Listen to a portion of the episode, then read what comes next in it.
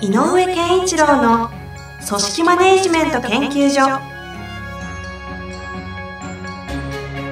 組織が一体となりゴールを達成する究極の快感。上場企業から中小企業まで延べ200社以上の支援を行った井上健一郎が組織人に関するあらゆる問題を分かりやすく解説します。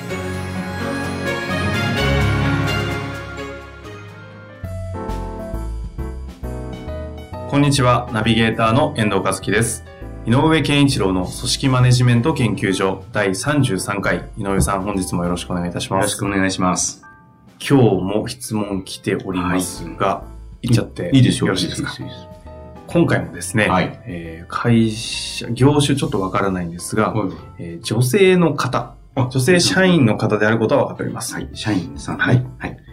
えー女性社員の不平不満や愚痴があからさまに度が過ぎており、見ていて見かねる状態です。うん私としては、良い会社にしていきたいと思いながらも、はい女性社会の怖さを感じ、文句も言えない状況です。はい。このような場合において、どのように立ち振る舞えばよろしいのでしょうか？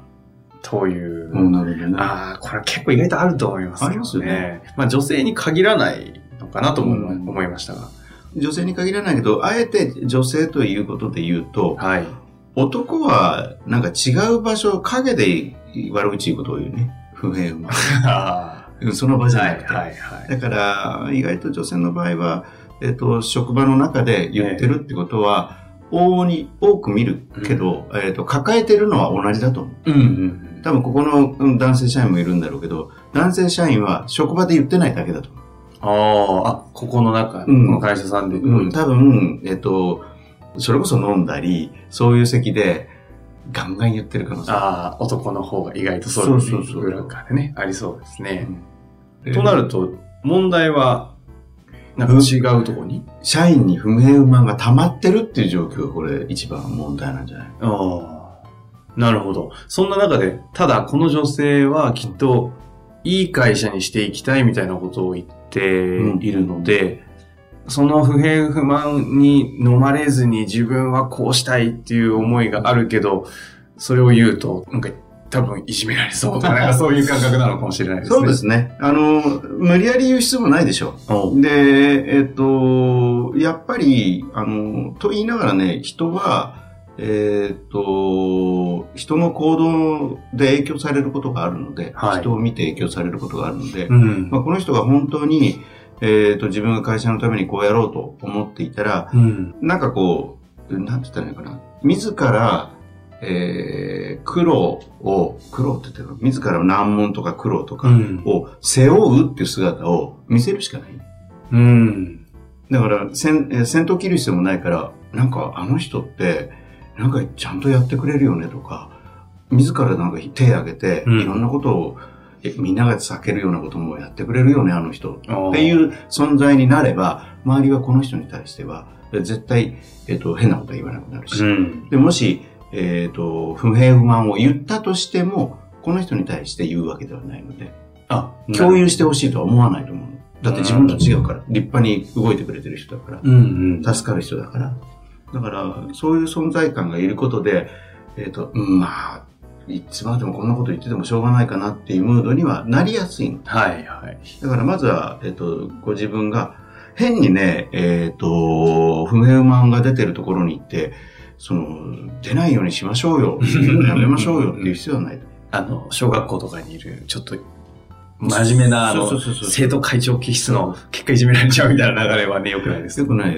で、でも、えっ、と、もし根本的にそういう状態の会社が嫌だな、直直し、できるもんなら直したいなと思うんであれば、まず自分が与える影響としては、さっき言った、えっ、と、なんかみんなが避けることでも、あのまあ、あの、やってみるとか、うん。えっ、と、あえて、えー、家中の栗を拾うような、うん。えー、と、行動を見せるっていうか、していくことっていうのは非常に重要かなと。だから、提案しする姿だとか、うんっていうのはやった方がいいと思うんですけど、なるほど。あとは、もしこの人が、この会社の社長さんとうん。少し親しく話せるようなことであれば、うんえっと、かえー告げ口ではなくて、うん。はい。えっ、と、社長誰々さんとどんな話してます？って聞いてみればいい。その不満言ってる人、あ例えば A さん。うんうん。社長 A さんってどうといつもどんな話するんですか？って聞いてみれば、えっ、と、おそらくここの社長さんが A さんと話していることは業務上の話だけで。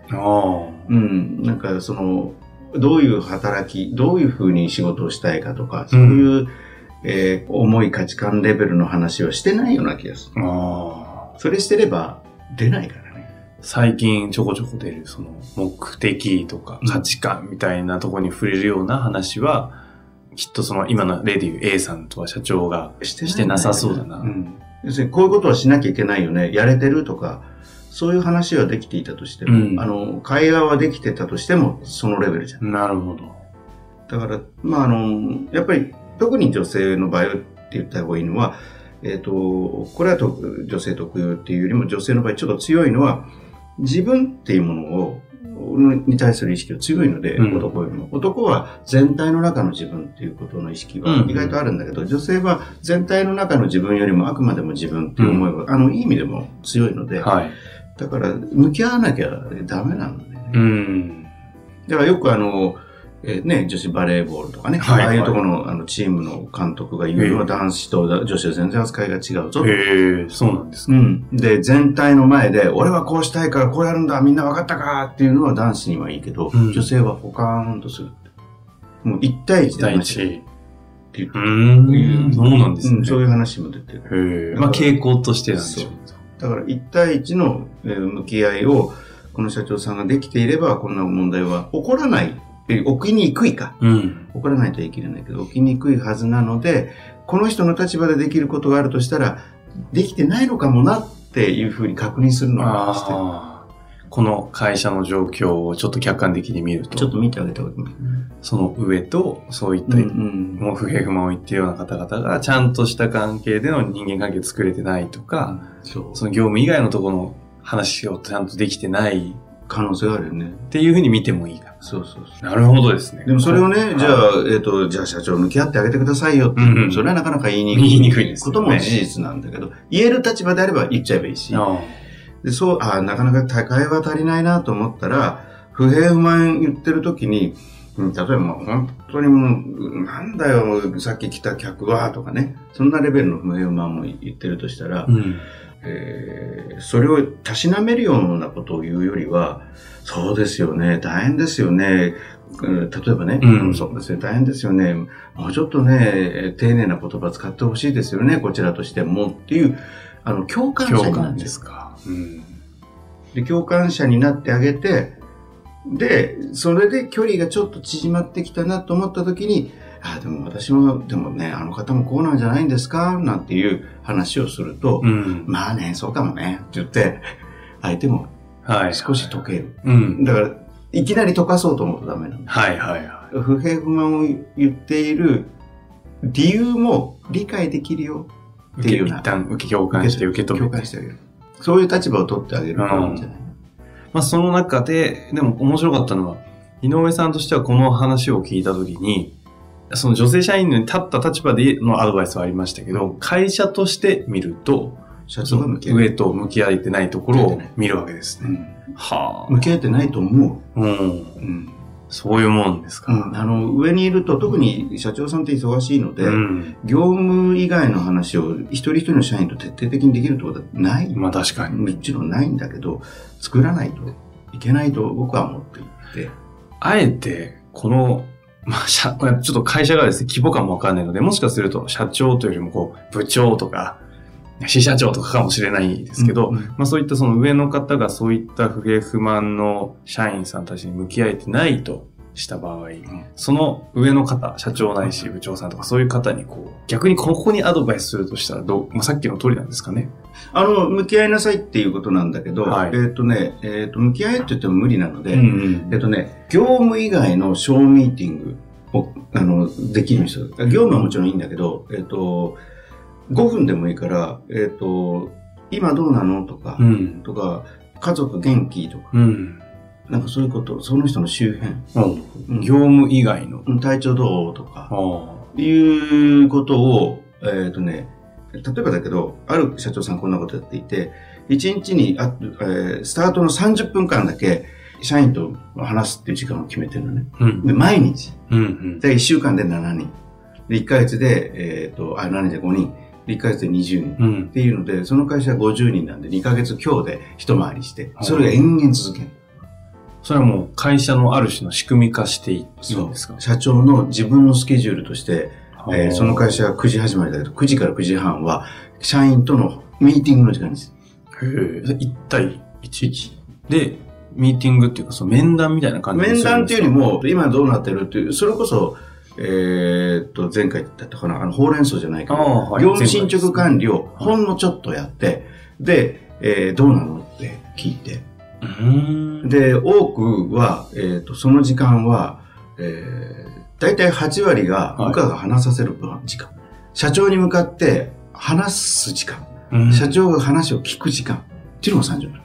良い面談の時になんかありましたね、このそうそう話。8割聞いて2割話すみたいな。そうすると、この一人一人の大切なポイントが見えるので、おアドバイスもできたりする。うん。まあそれだけで先ほどあった共感とかもちゃんと入れていけば、ある種その不平不満も少し抜けていったり、ガス抜きになるっていう表現ガス抜き、がガス抜き。それと、ポソッと自分の、社長が大切にしてることを、ポソッと入れとく。あだからその会社は、えっ、と、社員、社員の評価とか、そういうものに対する満足度高いのよねー。うーん。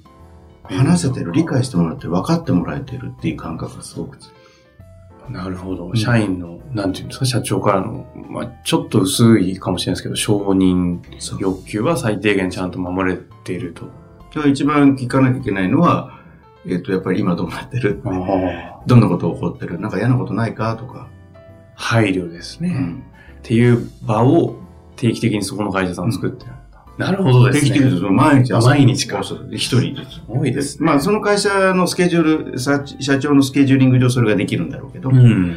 えっと、それが難しくても、そういう風に向き合う時間を必ず作っていくっていう癖を上の人は作った方がいい。なるほど。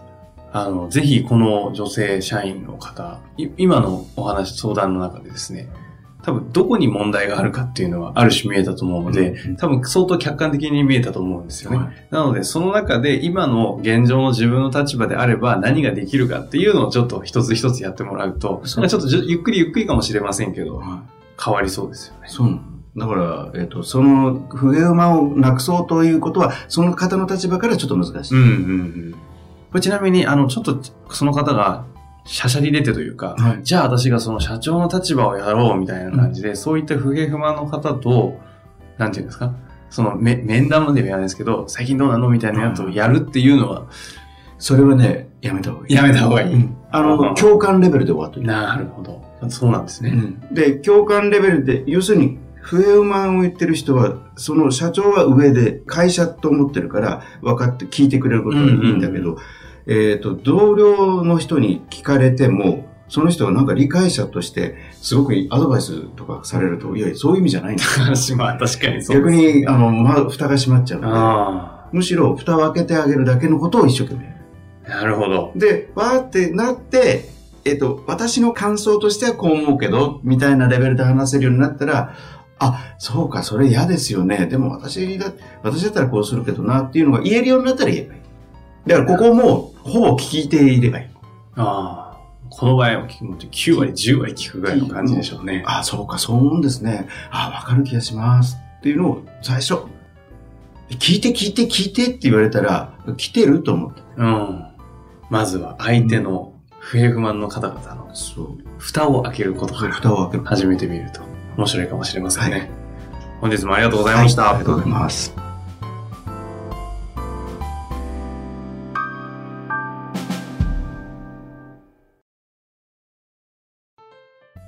遠藤和樹です。本日の番組はいかがでしたか？番組では井上健一郎への質問をお待ちしております。ウェブサイト人事評価システム明快にあるフォームからお申し込みください。ホームページは人事スペース明快で検索するか URL www.jinji-hyouka.com 人事評価 .com でご覧いただけます。それではまた次回お会いしましょう。